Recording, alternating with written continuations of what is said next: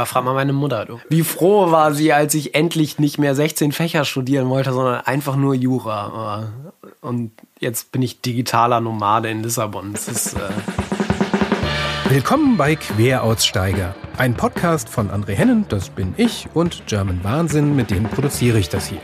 Ich spreche hier mit spannenden Menschen, die ihre Idee umgesetzt haben, die ihr Café eröffnet, ihr Buch geschrieben oder einen ganz neuen Beruf begonnen haben. Kurz, Menschen, die heute etwas ganz anderes machen, als sie früher gemacht haben. Ich will wissen, warum sie das gemacht haben und vor allem wie. Wie fängt man an, was war super und was sollte man besser vermeiden. Aber erstmal gibt es einen kurzen Hinweis von unserem Sponsoren. Und der passt auch noch ganz hervorragend zum Thema. Es ist nämlich Xing. Die machen nämlich am 10. Juni 2020 wieder die New Work Experience, kurz NWX. Das ist die größte deutsche Konferenz rund um die Transformation der Arbeitswelt. Dafür mieten die die gesamte Elbphilharmonie und da war unter anderem auch der New Work-Erfinder Friedjof Bergmann. Für dieses Mal haben schon der Bestseller-Autor Baskast und die Amorelie-Gründerin Lea Sophie Kramer zugesagt. Viele andere werden dann die Tage auf der Website ergänzt. Genau dort findet man jetzt auch das Early Bird Ticket unter nwx20.xing.com. So, und das war's von unserem Sponsor. Los geht's mit einem ehemaligen Anwalt, der sich heute digitaler Nomade nennt und als Texter und Künstler durch Europa pendelt. Queraussteiger Philipp Platz. Heute äh, mit äh, Philipp Platz, genannt Katsche. Ähm, bei dir war ich wirklich, du bist der Erste, wo ich wirklich ehrlich irritiert war, wo du jetzt eigentlich überall Queraussteiger warst. Weil äh, das war ursprünglich Rechtsanwalt, was man dir schon mal überhaupt ja. nicht ansieht. Also muss man hier so äh, gelben Hoodie und äh, Surferfriese und überall ist Bart. Also das ist, ist, so, ist schon mal sehr unanwaltlich. Dann. Es war in der Kanzlei auch immer komisch. Ja. Sa saß in der Kanzlei auch schon so? Äh, nee, da muss ich natürlich einen Anzug tragen, aber ähm, ich ähm, äh, Im Studium war es eher so, dass im Studium auch immer die Leute gesagt haben, wie, was, du, du Jura, was soll das denn? Das ist, ja, ist ja irgendwie merkwürdig. Genau, nee, und dann warst du äh, Texter, also auch an der Texterschmiede. Und zwischendurch allerdings auch Künstler, hab dich da bei, bei XH Collective da mit, mhm. mit eigener Vernissage gesehen und dann äh, und jetzt auch noch Auswanderer quasi nach Portugal. Und ich würde sagen, klär uns doch mal am besten so einigermaßen chronologisch auf, was du so eigentlich nach der Schule dir da alles bei gedacht hast. Äh, ja, das, das äh, im Nachhinein erzählt sich das ja immer ähm, viel einfacher und, und wirkt ganz geradlinig. Tatsächlich war das währenddessen natürlich alles äh, relativ Odyssee-ähnliche Zustände. Ähm, ja, ich habe tatsächlich erstmal Jura studiert, äh, in Freiburg, danach in Köln und ähm, wollte ursprünglich natürlich mal so, äh, wie sich das so gehört, irgendwas mit Weltrettung machen und äh, eigentlich mal vielleicht so in den diplomatischen Dienst gehen oder in die Politik oder sowas. Und dann hat irgendwann mal so ein Professor zu mir gesagt, du, äh, bevor du jetzt 18 Fächer studierst, äh, weil das wollte ich eigentlich machen, mach doch Jura, kannst du im Zweifel dann doch noch Anwalt oder Richter oder sowas werden. Und äh, da bin ich irgendwie so reingeraten, hatte tatsächlich eigentlich schon mal für Kommunikationswissenschaft so ein Zettel ausgefüllt, wollte ich eigentlich rüber wechseln mhm. ähm, und habe dann gesagt, so jetzt äh, die Klausur, wenn ich die jetzt bestanden habe, dann, äh, wenn ich die jetzt nicht bestanden habe, dann wird es die Kommunikationswissenschaft und wenn doch, dann äh, hältst, hältst, hältst, hältst du jetzt erstmal die Fresse und ziehst halt einfach mal durch. Ja. Zumindest mal bis zum ersten Examen, weil so auf dem halben Arsch studiert sich Jura relativ schwierig ja, irgendwie bin ich dann da weiter reingerutscht, äh, habe dann so ganz auch bin da quasi vom Weltretterweg total abgekommen und ähm, ähm, habe dann, ja, ich glaube, ich war knapp drei Jahre insgesamt dann Rechtsanwalt und habe äh, auch in so großen Glaskästen in Köln gesessen und in Berlin und äh, zuletzt war es in Berlin so, äh, da war ich dann schon in der Werbeagentur Holding ähm, und habe da mich immer zu den Kreativen so rübergeschlichen. Jede Besprechung, wenn mir einer angerufen hat, war immer, ja, ich komme dann zu euch ins Büro. Nee, nee, ich komme mal zu euch. Finde ich irgendwie schöner da. Aber was war dann dein Job dann? Da war ich Rechtsanwalt. Da war ich äh, ähm, in einer Holdinggesellschaft mit einem zusammen, haben wir da die Rechtsabteilung gemacht. Ah. Ähm, und äh, weil das so ein, so ein Zwischending werden sollte, ne, so viel kreativ äh, quasi schon, aber noch Rechtsanwalt, Mhm. Und da habe ich dann irgendwie final gemerkt, auch in einem Gespräch mit meinem damaligen Chef, ähm, ich, ich muss vielleicht doch mal einfach wirklich den Sprung machen auf die andere Seite und ähm, bin dann erst äh, in so einem, wie, wie sich das für Berlin so gehört, erstmal in so einem Start-up aufgeschlagen und habe da irgendwie so Freestyle-Marketing gemacht.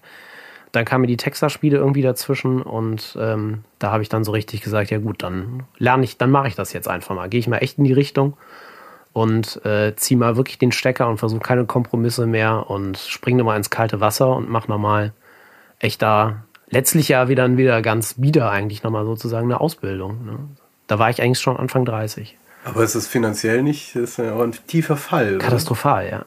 Es war natürlich gerade so, ne, da war ich dann gerade so in den ersten Jahren Rechtsanwalt und meine Kollegen und Freunde waren irgendwie dabei, äh, sich äh, jetzt irgendwie langsam mal so über die Eigentumswohnung nachzudenken. Und ich ähm, saß dann in einem WG-Zimmer auf einer 80 Zentimeter Matratze auf dem Boden mit zwei Umzugskartons und war so, so, jetzt äh, musste erstmal hier ganz schön ohnehin erstmal äh, auf Sparflamme, weil Praktikantengehalt plus Texas Schmiede kostet ja auch noch was. Leben in Hamburg wird einem auch nicht hinterhergeschmissen. Ja.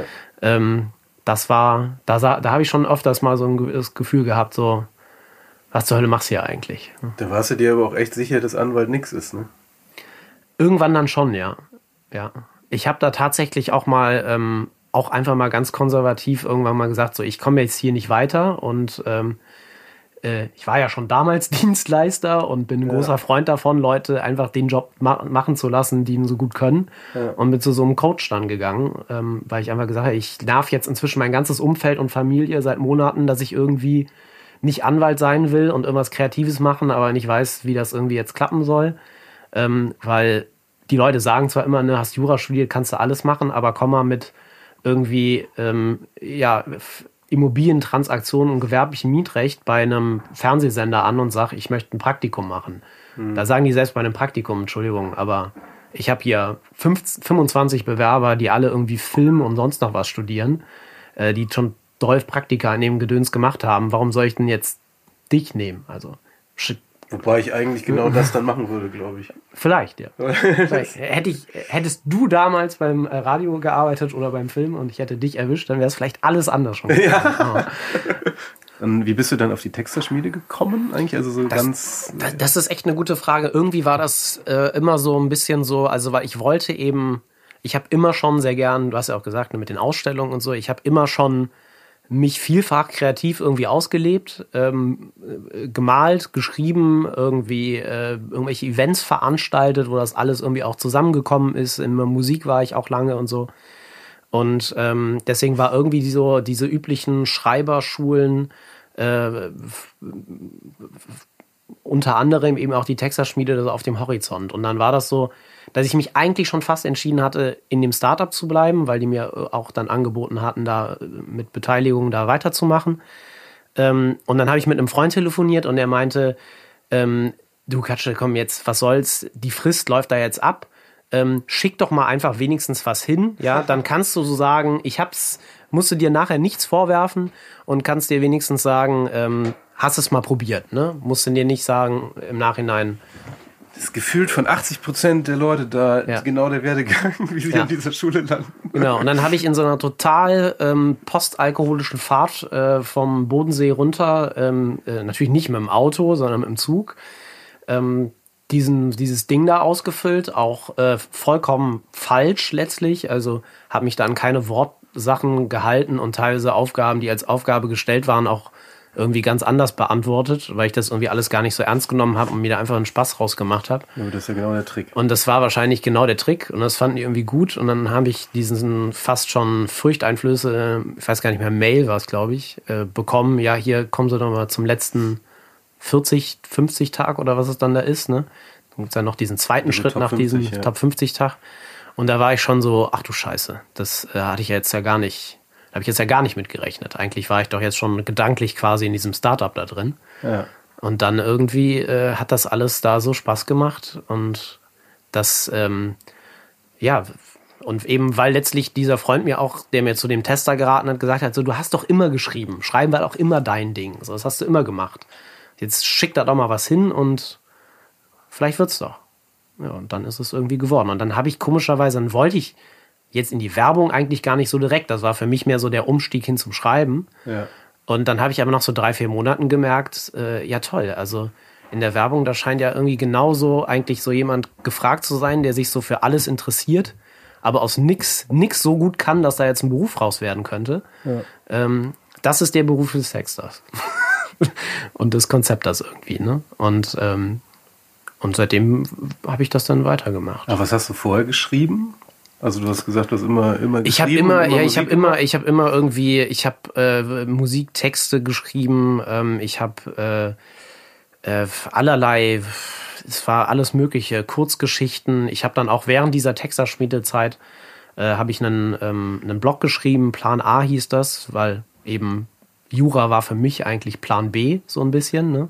Und deswegen Plan A endlich zurück zu dem, was ich, was ich tatsächlich machen wollte. Ja. Das ähm, sehr schockierend war dann für mich die ähm, Vorlesung von Simon Obern, der ja ein sehr ähnlich lautendes Buch äh, verfasst hat.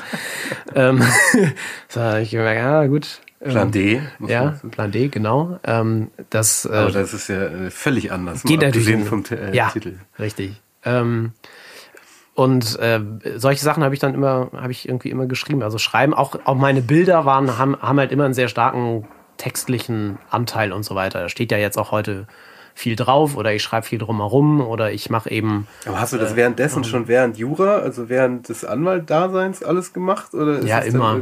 Das ist immer. Das habe ich schon gemacht seit. Ich habe schon in der Grundschule habe ich noch Aufsätze irgendwie. Äh, hat mir immer am meisten Spaß gemacht. Also wenn irgendwie Kinder keinen Bock auf Hausaufgaben hatten, weil war Aufsatz und es hieß eine Seite im Heft schreiben, habe ich drei geschrieben, einfach weil ich Bock hatte, eine Geschichte zu erzählen. Lustig, ja. ja es war irgendwie, es war irgendwie immer da. Oder dann, wenn ich irgendwo irgendwelche, später dann irgendwelche Hochzeitsreden oder so, habe ich immer mit Liebe geschrieben oder alles. Schreiben ist ja überall. Ne? Also man hat ja überall irgendwelche Gelegenheiten zu schreiben und ich habe das immer einfach wahnsinnig gern gemacht. Hab dann, stimmt, habt auch für eine äh, für ein Musikmagazin geschrieben, habe über Festivals berichtet, habe Interviews mit mit, mit Künstlern und so weiter gemacht. Also es war irgendwie immer schon so ein bisschen. Dieser präsent. Drang, was rauszuhauen, einfach dann. Ja, ich wollte immer, das war auch das, was mich von, von, ähm, von dem, was ich, was ich juristisch gemacht habe, irgendwie weggetrieben hat.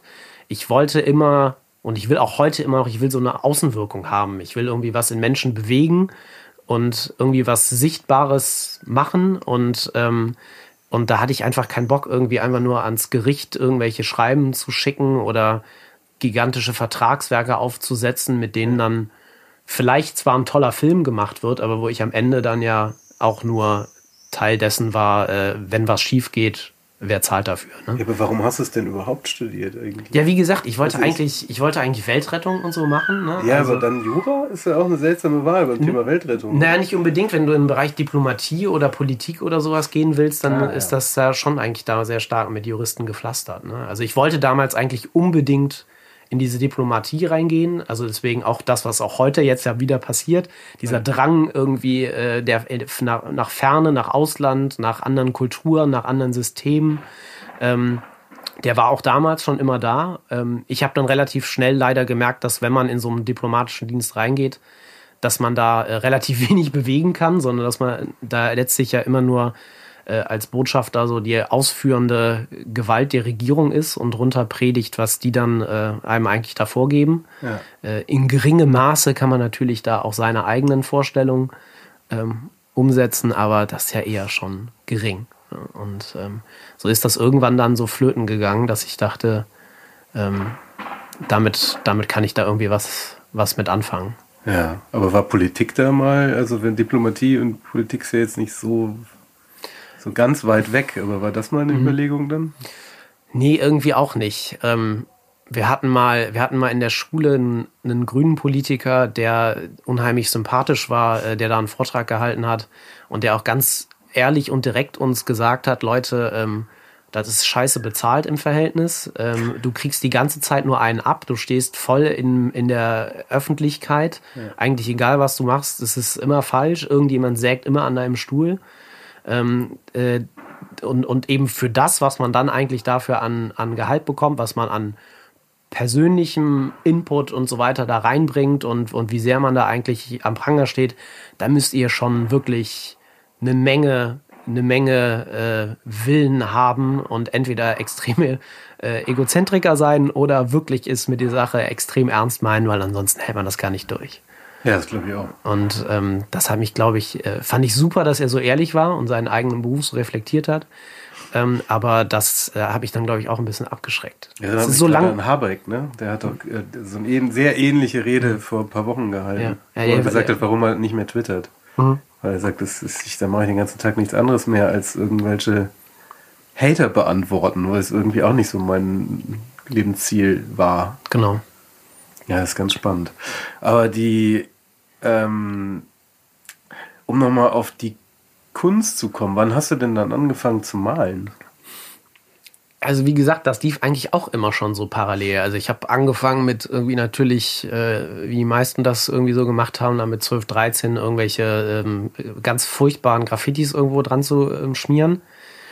Habe relativ schnell gemerkt, dass das irgendwie, glaube ich, nicht mein Ding ist und habe aber weiter, ich glaube, ich habe meine erste Staffelei irgendwie mit 15 gemalt und das ging dann immer weiter. Also egal wo ich war, hatte ich immer irgendwie versucht, irgendeinen kleinen Raum zu finden, ähm, irgendwie noch zu malen und eben dieses Malen, Schreiben ging, war auch immer so was, was so ein bisschen Hand in Hand ging. Und ähm, dann habe ich, dann gab es zwei Punkte, an denen das so ein bisschen ähm, eine Wende verursacht wurde.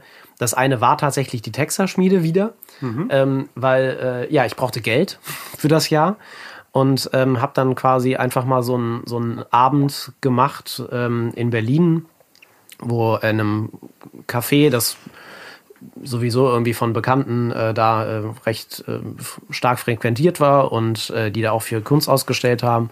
Und äh, da habe ich einmal gesagt, hier können wir einfach mal so einen Abend machen. Ich hänge immer meine Bilder auf und äh, ich sozusagen so ein bisschen crowdfunde äh, mit Bildverkauf irgendwie so meine, meine, meine Zeit für die Texterschmiede. Und da ist mir auch aufgefallen, dass eigentlich dieses, dieser Wandel, dieser ständige Umbruch, diese Suche nach irgendwie dem nächsten Ding, was ich so machen kann, ja. dass das eigentlich auch schon seit Jahren irgendwie eigentlich Thema in meiner Kunst ist. Und dass es deswegen super passt einfach dazu. Ich musste gar nichts mehr produzieren. Das war einfach, ich konnte die Sachen nehmen, die ich da hatte und da hinhängen und sagen, ne, das ist jetzt hier, das passt jetzt zu meinem Plan A-Projekt. Ich werde jetzt vom, vom Anwalt, werde jetzt vom Anwalt zum Kreativen. Und das hat komischerweise irgendwie ganz gut funktioniert ähm, und, und habe ich äh, ein paar Bilder verkauft und konnte mir damit äh, dann einen guten Teil dieses Jahres da irgendwie finanzieren. Dann kam natürlich sofort, äh, ist man in den Sog der Werbeagenturen äh, geraten und ist das alles so ein bisschen wieder, wieder abgeflacht. Und ähm, dann ist es eigentlich wieder losgegangen, als ich mit meiner äh, Freundin zusammengezogen bin. Und ähm, wir so eine kleine Wohnung hatten, dass ich da überhaupt gar keinen Platz mehr hatte ja. für, ähm, für Malen. Und dann habe ich gesagt, ey, ich hätte aber mal wieder Lust und äh, ich würde gerne Ausstellungen machen. Und ähm, das war Ende 2016. Und dass ich dachte, ja, bevor du jetzt anfängst, hier eine große Ausstellung zu planen, besorg dir doch mal einen Ort, wo du überhaupt malen kannst. Und da habe ich mir ein, äh, ein Gemeinschaftsatelier gesucht. Und da ist es plötzlich total explodiert. Da habe ich innerhalb von einem Dreivierteljahr äh, knappes Jahr hatte ich das Atelier, habe ich sowas von, sowas von den Wahnsinnssprung gemacht. Ähm, andere sagen, was auch die Qualität der, der Arbeiten angeht, aber auch einfach was die Menge der Arbeiten angeht und äh, habe mich da ganz stark entwickelt und hab, wollte eigentlich nur eine Ausstellung machen, hatte dann 2017 fünf. Eine davon war der, war der XH Cube. Ja. Ähm, Millantor Gallery war ich auch und, ähm, und noch ein paar andere Geschichten. Und ähm, nur dann kam schon direkt wieder das nächste Projekt äh, in die Quere, nämlich dass äh, ähm, ja, ich eben diesen Wunsch hatte, unbedingt mal im Ausland zu leben und wir dann im März letzten Jahres Koffer gepackt haben und losgezogen sind. Und so hatte ich dann wieder kein Atelier, habe zwar die ganze Zeit weitergemacht und arbeite auch ähm, jetzt ähm, gerade an einem, ähm, an einem Buch, was quasi so eine äh, Introduction zu meiner Kunst ist, aber mit Texten einfach äh, von super Leuten, die auf dieses Thema einzahlen. Und ähm, die, ähm, das sind Sachen, die ich, die ich so on the road machen konnte. Und ähm, dann war es eben auch einer der Gründe, ähm, nach Lissabon zu gehen und sich mal wieder was ähm, zu suchen, wo man fest ist.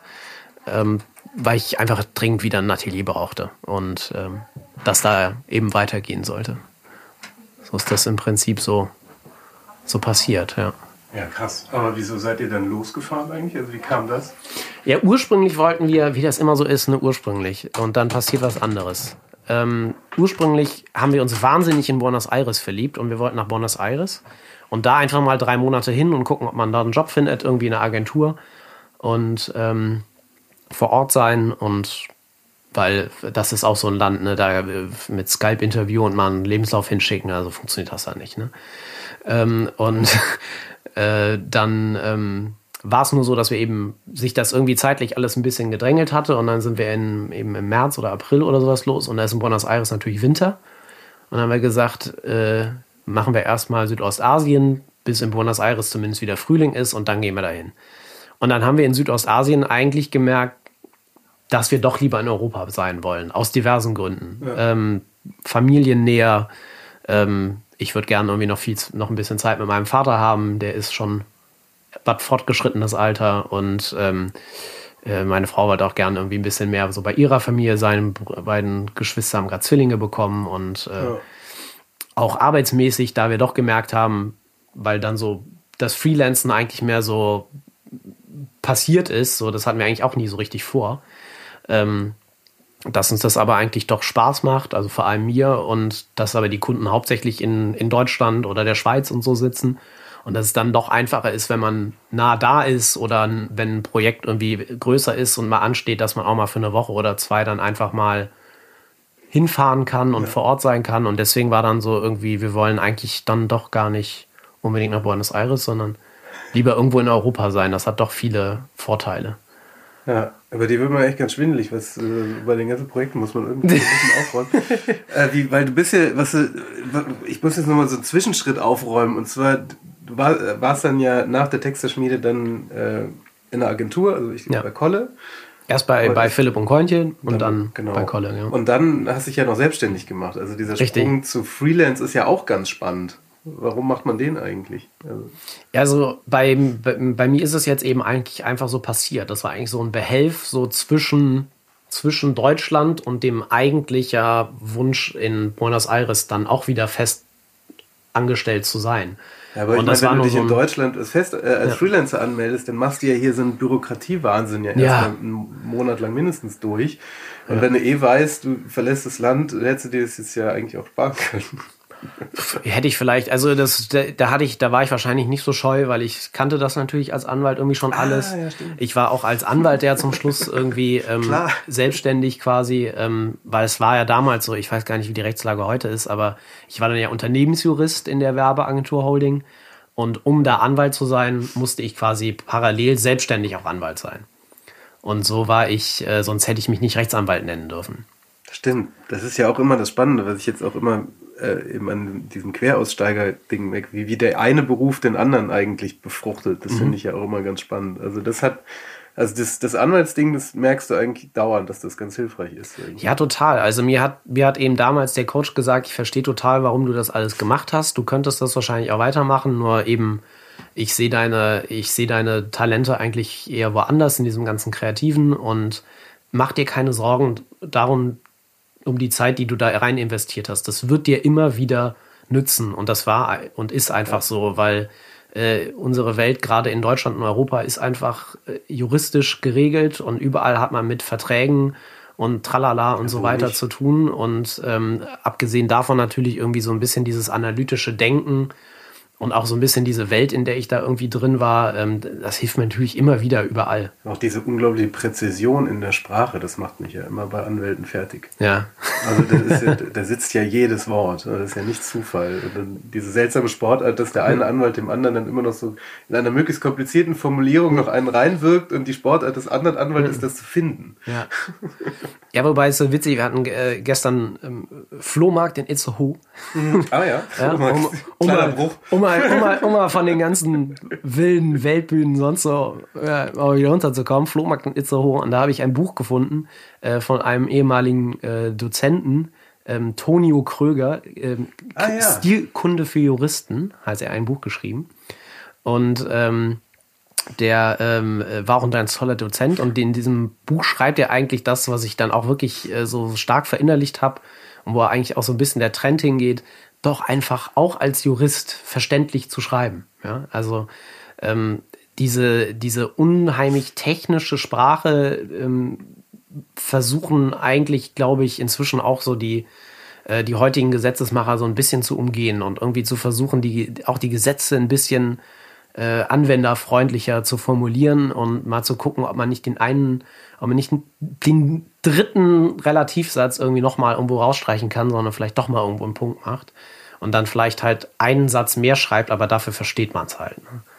Die Frage ist, ob man es möchte, dass der Leser es versteht. Ne? Das ist, glaube ich, eine sehr wichtige Intention dabei. Ja klar, das sind natürlich auch Nebelbomben, die man werfen ja, kann. Klar. Aber ich weiß es nicht. Also ja, man kann es dem Gegenüber schwer machen, das zu verstehen, aber zumindest so da, wo ich eigentlich immer gearbeitet habe, die Fälle waren immer schon komplex genug. Da mhm. war man froh, äh, wenn man sich irgendwie gegenseitig verstanden hat und da irgendwie auf einen Trichter kam. Also wir haben das zumindest eigentlich immer versucht zu umgehen. Ja, ich, ich, ich muss gerade an diese ganzen Anträge beim, beim, bei der Stadt oder beim Staat mhm. immer denken. Die sind ja eigentlich immer so formuliert, dass man wirklich, das muss man schon echt wollen, also ja. diesen Antrag jetzt. Ja. Also gerade auch, auch im Startup, wenn du da jetzt so eine Förderung für Startups haben möchtest, also mein lieber Scholli, da bist du ja wirklich einen Tag, also fast einen mhm. Monat als, als Nicht-Jurist, ja. bist du damit einen Monat beschäftigt, und dann gibt es einen Formfehler auf Seite 37. Das, das, da denke ich mir auch, okay, das ist Absicht, mhm. dass das so formuliert ist. Ja. Das, ist das hätte man auch alles deutlich einfacher machen können, aber dann macht es halt jeder. Ja, ich glaube, es ist manchmal auch so, also jeder Beruf hat irgendwie ja, glaube ich, seine eigene Sprache irgendwie auch und seine eigene Sprachwelt und, und die erkennen sich auch da gegenseitig dran. Ne? Also ich merke das immer ganz stark, wenn ich dann irgendjemanden mal irgendwo äh, ähm, in die Luft hinein etwas äh, diktiere, was ja vielleicht äh, jemanden schreiben könnte. Mhm. Ähm, einfach schon die Art und Weise, das so zu formulieren, dass man merkt, da sitzt jemand dahinter, ähm, der, der weiß, was juristisch da los ist, das verändert immer schon ähm, gleich die Position bei dem anderen. Also ähm, seien das, seien das Vermieter, seien das Ämter, ja, ähm, das, äh, das irgendwie ist bescheuert, aber aber die, äh, um mal wieder zum, zum Anfang zu kommen, also ja. wenn die jetzt die, die Freelance, also das hat dir schon mal beim, beim Freelance werden schon mal geholfen und wie war das dann? Das war, glaube ich, deine erste Selbstständigkeit. Ne? Also, also, die, sagen wir mal, die erste also nach richtige der, also Selbstständigkeit. nach der Anwalt, da war es ja. ja halbe halbe. Genau. Und dann war es ja alleine. Ja. Wie war das? Also ich mag es gerne, ehrlich gesagt. Ich bin super gerne Freelancer. Ich finde das spannend, irgendwie unterschiedliche Projekte und so weiter zu machen. Aber natürlich äh, muss ich dir nicht erzählen, dieses gar was alles an hinten dran steckt, ist natürlich irre. Also mhm. diese ganze Bürokratie mit Umsatzsteueranmeldungen und so weiter ja und Versicherungen und dann die Steuererklärungen und äh, Belege hier und da und Abrechnungen und wie man da alles hinterher rennt. Und bei mir ist es ja auch noch so, ich bin ja nicht nur Freelancer geworden, sondern ich bin ja auch noch digitaler Nomade geworden. Ja. Ähm, das ist ja auch nochmal eine Sonderform. Also ich bin ja quasi dauernd im Homeoffice und ähm, äh, auch da irgendwie ähm, Leute zu finden, die diese Arbeitsform wertschätzen, verstehen und mitmachen, das ist auch irgendwie dann nochmal was.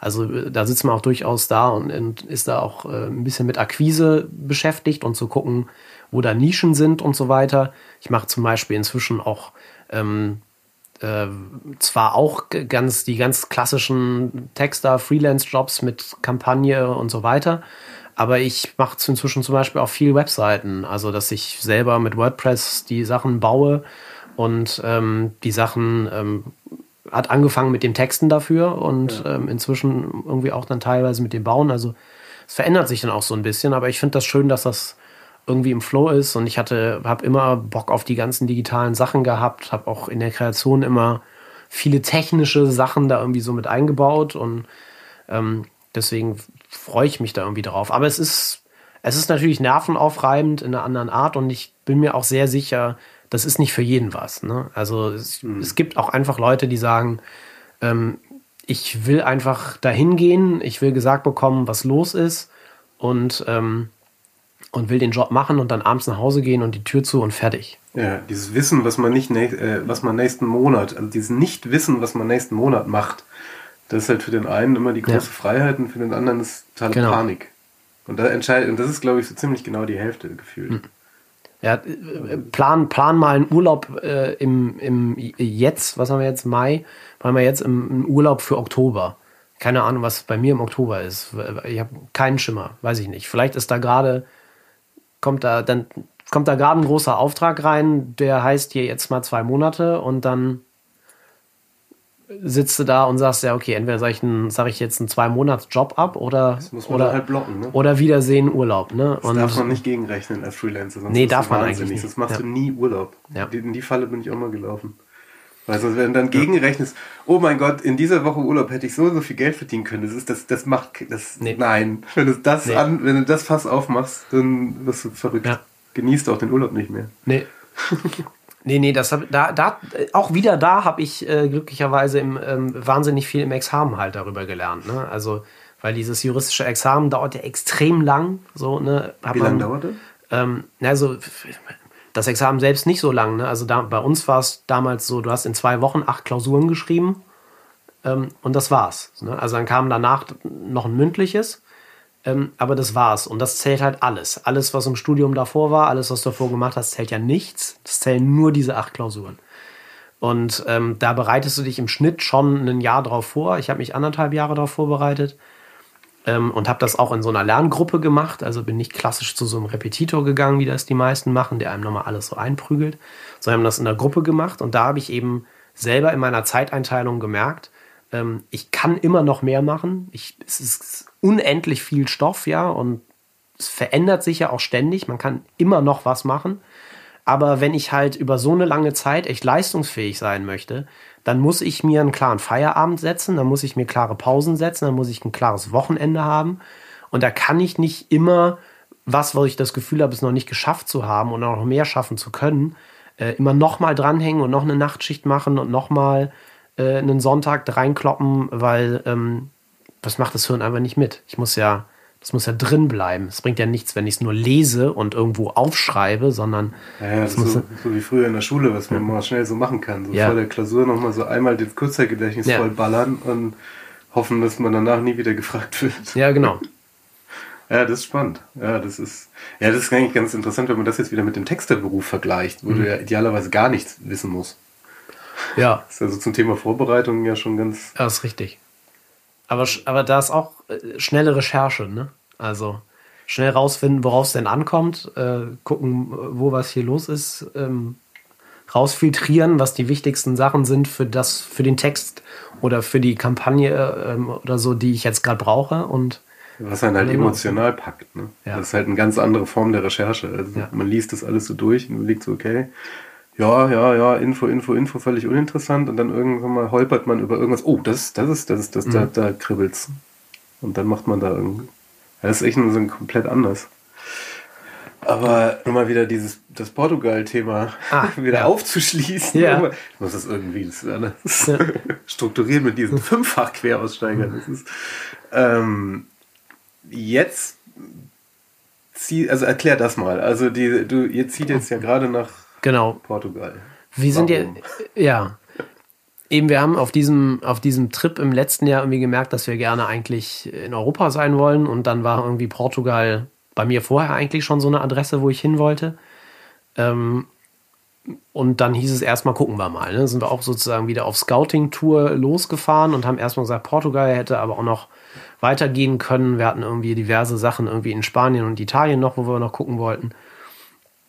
Und, ähm, und dann war es einfach irgendwie Zufall, Schicksal, sonst was, ähm, dass wir auch gar nicht in Lissabon waren, sondern in Ericeira, was so ein Surferdorf nebenan ist. Und ähm, ein ehemaliger Schulfreund irgendwie auf Facebook gepostet hat, hier, wer will meine Wohnung in Lissabon haben? Ich äh, liebe es hier, ich ziehe um, ähm, wer will meine alte Wohnung haben?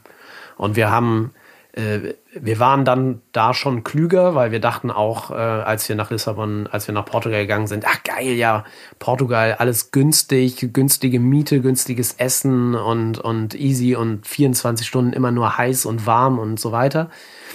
Und ähm, dass es eben Mitte Januar vor allem drin ähm, durchaus kalt ist in Portugal und die Mieten in Lissabon inzwischen absolut äh, Berlin Mitte und Eppendorf äh, erreicht haben äh, mussten wir dann auch feststellen. Und dann haben wir eben diese, diese super Wohnung da angeboten bekommen und haben irgendwie gesagt, so du, wenn das so, also das ist irgendwie gerade so ein Glücksgriff, dann ist halt jetzt Lissabon.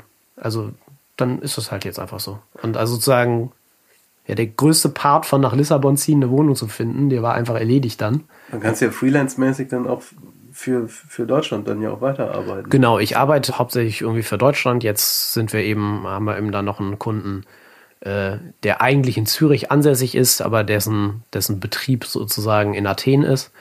Und äh, für den mache ich eine Website. Meine Frau äh, richtet für ihn zwei Boote ein, die macht noch Interior Design. Und, ähm, und deswegen bin ich eben aber auch dann viel in Deutschland und mit meinem, meine, Familie ist in Köln. Mein Vater will ich da, Familie will ich da irgendwie öfter sehen. Und deswegen kommt das, glaube ich, also dieses Jahr auf jeden Fall gut hin. Und wir testen das jetzt einfach mal ein Jahr und schauen, wie das läuft, weil ähm, Vorher kommen wir aus dem Mietvertrag auch gar nicht raus. den, den haben wir jetzt einfach mal an der Backe. Insofern ist das eben auch einfach mal ein Sprung. Ne? Einfach mal, wir wussten es überhaupt nicht. Wir waren, wir waren zwei Nachmittage vorher in Lissabon. Und dann sind wir hingezogen. Also es war total, total wieder kaltes Wasser und einfach gucken. War anscheinend eine gute Stadt. Ja, irgendwie, ja. Doch. Also es gefällt. Es ist, es ist eine relativ kleine Stadt eigentlich. Das sind, ich glaube, so 500.000, 600.000 Einwohner. Allerdings zieht sich das natürlich, man hat das Gefühl, so, ist ja ein schwieriger Vergleich, aber ist eigentlich wie Ruhrpott, ne? Weil ähm, das äh, mit Kaschkaisch und Sintra, Kakavelisch, was sich da alles so drumherum noch ist, da hat man nicht das Gefühl, dass man in eine andere Stadt fährt. Ähm, aber äh, de facto ist es eine andere Stadt. Aber es zieht sich da so drumherum. Ja, und jetzt probieren wir das, probieren wir das eben aus. Ist da irgendwie unsere Homebase. Und, ähm, und es hat wahnsinnig viele Vorteile, muss ich sagen. Also dieses, hin und her geziehe und dieses totale ähm, Wohnungslosigkeit ist, ähm, ich weiß nicht, ist eine Typ, aber vielleicht auch eine Altersfrage. Ich bin ja auch schon, äh, gehe auch schon eher auf die 40 zu. Und da äh, habe ich, ähm, habe ich auch irgendwie, irgendwie keinen Bock mehr, da nur in irgendwelchen Backpacker-Hostels abzuhängen. Ja. Abgesehen davon eben, ich arbeite ja auch und, ähm, und sehe das immer noch sehr deutsch gewissenhaft und so. Und ich hänge jetzt ähm, nicht unter einer Palme am Laptop und äh, versucht da irgendwie irgendwelche Sachen zusammenzuschrobeln. Das klappt meiner Ansicht nach auch nicht. Ähm, sondern braucht halt einfach ein, ein, Büro, eine Zeit, eine Ruhe, ähm, um diese Arbeiten irgendwie zu machen. Und das läuft jetzt natürlich mit Lissabon irgendwie doppelt gut dann. Ja, ja, aber da gibt es ja auch so diese Coworking Offices, die gibt es ja, ja, mittlerweile auch Gott weiß wo. Wie Sand am Meer und, und die ganzen Startups kommen ja auch irgendwie inzwischen alle dahin. Mercedes und Google bauen jetzt ein riesen Office da auf und so. Also da zieht gerade viel hin und ohnehin jeder zweite, mit dem ich rede, habe ich sowieso das Gefühl, dass die gerade irgendwo irgendwo in Portugal irgendwas kaufen wollen, um sich da ihr Wochenend, Ferien, Retreat, Zweitleben Surfer-Dasein äh, mit Biogarten und so weiter aufbauen zu wollen. Also, ja, Portugal fällt sehr oft gerade. Ja. Das ist gerade sehr. Äh, ja. Das, ja, das ist aber auch toll. Also mein Gott, also warum auch nicht? Ja, ich, aber das, ist es. Ich meine, das ist halt auch so ein New Work, um mal so dieses schlimme Wort zu sagen. Hm. Ähm, das ist aber auch eben auch ein Riesenvorteil, ne? Also, dass, dass man da jetzt da in der Sonne sitzen kann und trotzdem für deutsche Firmen halt irgendwelche Werbeideen machen kann. Mhm. Das ist halt auch großartig. Ne? Also, wenn ich das meinen Eltern erzähle, die denken, oh, ich habe sie nicht mehr alle. Ja. Also, die, beziehungsweise die denken immer noch, es ist so ein, ähm, ja, sie sind ganz fasziniert, dass das klappt, so, um das mal so zu sagen. Mhm. Also, es ist so, ich glaube, wenn, wenn ich an deren Stelle wäre, würde ich auch so die ganze Zeit mir Sorgen um den Jungen machen. Aber frag mal meine Mutter, du. die, die, macht sich auch Sorgen. Ja. Und, der, und sie hatte schon einen Anwalt. Oh. Wie froh war sie, als ich endlich nicht mehr 16 Fächer studieren wollte, sondern einfach nur Jura. Und jetzt bin ich digitaler Nomade in Lissabon. Das ist, äh, Glaubt ihr auch keiner. Berg, ganz, ganz nur den Berg abgegangen. Aber da unten, wenn das wirklich unten am Berg ist, dann geht es mir eigentlich ziemlich gut, muss ich sagen. Aber und, sagt sie jetzt? Also jetzt scheint jetzt, es läuft ja offensichtlich. Ja, sie kennt mich ja inzwischen eine Weile. Ähm, sie weiß, dass ich einfach so bin ähm, und dass sich das nicht abstellen lässt und dass ich das in mir drin habe, diese Umtriebigkeit irgendwie. Und äh, da hat sie sich mit abgefunden. Äh, ist auch froh, dass sozusagen nur Lissabon geworden ist. So zwischendrin hatten wir auch echt ja eben ne, mit Buenos Aires und mit Sydney und ähm, äh, auch mal mit Kuala Lumpur und so weiter äh, geliebäugelt und jetzt ist sie froh, dass ich quasi nur den drei, dreieinhalb Stunden Flug entfernt bin. CO2 ist es natürlich auch sehr gut. Ich kompensiere natürlich jeden Flug ganz brav und so. ähm, und äh, ja, aber ansonsten denkt sie sich natürlich auch, äh, was ich mir auch manchmal denke, meine, meine Fresse, also andere Leute mit Ende, Ende 30, die irgendwie haben, haben Haus und, äh, und, und äh, Job und äh, in die Rente eingezahlt und, ähm, und, äh, und Kinder. Und ich renne hier irgendwie immer noch wild, immerhin zu, zu zweit, ähm, aber renne da irgendwie wild in der Gegend rum und ähm, fange da ständig irgendwie neue verrückte Sachen an, die für mich rückblickend irgendwie alle zusammenwirken und alle, alle irgendwie so ein Strang sind, aber die, wie du es ja auch schon gesagt hast, äh, da kann man glatt auch mal den Überblick verlieren, ähm, äh, welches Projekt dann da eigentlich gerade gerade kocht. Ja, ja, apropos, was machst du denn jetzt? Also abgesehen von Freelancen in Portugal. Also was ist denn das nächste? Hat schon das nächste im Auge? Irgendwie mehr Kunst, mehr. Familie? Ja, also Kunst ist tatsächlich ähm, dieses. Ähm, ich arbeite eben gerade an so einem Buchprojekt, was so eine Art äh, Introduction mhm. zu meiner Kunst ist, äh, mit aber schönen Texten zum Thema und ähm, das ist eigentlich so mein, mein großes Side-Project und ähm, da soll es dann auch so eine Art äh, so eine Mischung aus Lesereihe und Pop-up-Ausstellungen quasi geben, womit ich äh, noch ein bisschen rumtoure. Das wird dann auch nochmal ähm, einiges zu tun, äh, wo ich mich aber wahnsinnig drauf freue, weil das eben endlich so das hat, was, äh, ja, was ich mir immer so gewünscht hatte, ne? eine Außenwirkung. Also für mich ist das Größte, ich mache Kunst nicht, weil ich mich da persönlich irgendwie ausdrücken muss oder so. Ich finde, hat zwar ein tolles Gefühl, wenn ich an der Leinwand stehe und mich mit Farbe voll saue und äh, irgendwelche Sachen hin und her hiefe und da körperlich auch aktiv bin, aber ich mache das, weil ich eben was in Menschen bewegen will. Und das klappt ja nur, wenn ähm, die Leute die Bilder auch sehen und wenn darüber gesprochen wird und wenn die Leute die Texte lesen, die ich schreibe. Und deswegen ist es für mich jedes Mal ähm, Ausstellung oder dann auch jetzt sowas, was ich da plane, so eine Mischung aus Ausstellung, Lesereise ähm, und so ähm, eigentlich so das, das Nonplusultra. Also das, was mir am absolut am meisten Spaß macht. Ich stehe halt gern auf Bühnen, um es noch komplizierter zu machen. Ich habe ja auch noch, äh, ich habe ja auch noch eine Zeit lang dann äh, äh, Poetry äh, Slam Sachen gemacht. Ähm, und äh, das war immer, also auf, äh, als wir dann so ein, so ein Poeten-Trio, das hat auch in der Texas-Spiele angefangen, bei diesem Poetry, wie hieß das da? Ad Slam. Ad Slam, genau. Wir waren ja die Ersten, die einen, wir haben den, wirklich den ersten, ersten Ad Slam gemacht. Also den ersten Beitrag beim ersten Ad Slam. Und, ähm, ich glaube, du müsstest mal erklären, was es ist. Ach ja, genau, was ist ein Ad Slam? Also ein Ad Slam, als vor einigen Jahren der äh, Poetry äh, Slam so wahnsinnig in war, ähm, ist die Texas Schmiede auf die Idee gekommen, quasi einen Poetry Slam Contest zu machen, äh, der aber Werbeinhalte quasi hat, also für Werbekunden das zu machen. Und das im Rahmen dieser, dieser Texteausbildung war das eben eine besondere Möglichkeit für uns, eben auch mal auf eine Bühne zu steigen, ein bisschen off des normalen ähm, Texter-Daseins, Agentur-Daseins zu schreiben, in mhm. diese poetische Szene rein. Und ähm, da waren wir quasi so der Eröffnungsakt und haben da Spaß dran gehabt, zu dritt. Äh, der liebe Simon Cazzanelli Ralf Tararil und ich. Und, ähm, und das ist irgendwie dann weitergegangen und dann äh, kam das irgendwie, äh, das war so, glaube ich, unser, unser Höhepunkt, ähm, dass wir dann der Zeit äh, zum, was hatten die dann, 70. Geburtstag äh, im Schauspielhaus äh, gratulieren durften im Namen der Stadt Hamburg mit einem kurzen Slam-Text, der, der dem Herrn ähm, Giovanni Di Lorenzo allerdings, glaube ich, auch schon zu lang war. Denn äh, er wollte dann nachher unbedingt mit Olaf Scholz äh, viel Bühnenzeit haben und da haben wir ihm, glaube ich, zwei Minuten geklaut. Aber er hat sich trotzdem gefreut. Giovanni Di Lorenzo sich da freut, ist ja auch schon mal was.